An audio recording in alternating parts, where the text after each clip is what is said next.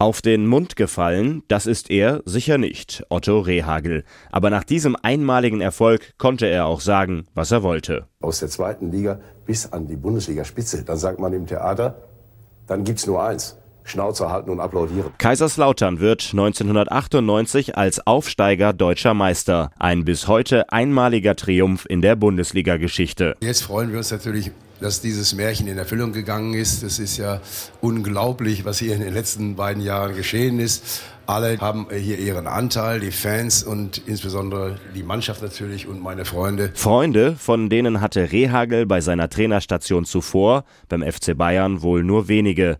Umso mehr dürfte Rehagel den Auswärtssieg seiner Pfälzer um Torjäger Olaf Marschall schon am ersten Spieltag im Münchner Olympiastadion genossen haben. Es war für ihn mit Sicherheit schon eine Genugtuung.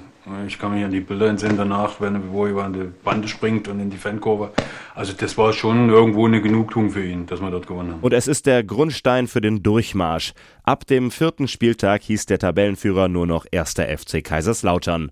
Dabei lautete das eigentliche Ziel ganz anders. Ziel war nicht absteigen, sicherlich. Ich meine, wir waren zwar eine gute Truppe, wenn du, wenn du die Namen durch, durchschaust, aber, aber wenn du aufsteigst, was willst du erstmal anders erreichen, als wie nicht absteigen? Also das ist erstmal das Realitätsziel. Otto Rehagel formte den zerstrittenen Absteiger in nur zwei Jahren zum Sensationsmeister.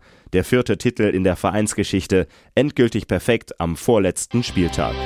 Sie liegen sich in den Armen und das Lied von den Champions erklingt hier oben auf dem Betzenberg.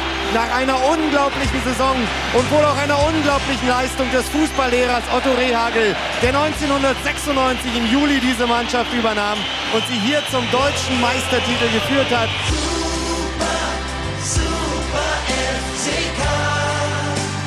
Wir haben gehofft, dass die äh, Bayern äh, nicht gewinnen. Und wo es dann war, da haben so glücklich und es war super, ja.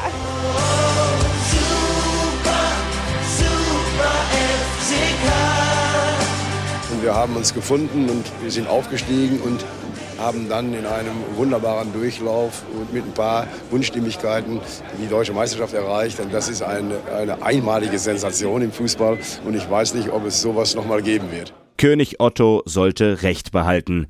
Kaiserslautern wird als erster und einziger Aufsteiger deutscher Meister. Dann gibt's nur eins. Schnauze halten und applaudieren. Machen wir. Danke Otto für dieses Stück Bundesliga-Geschichte.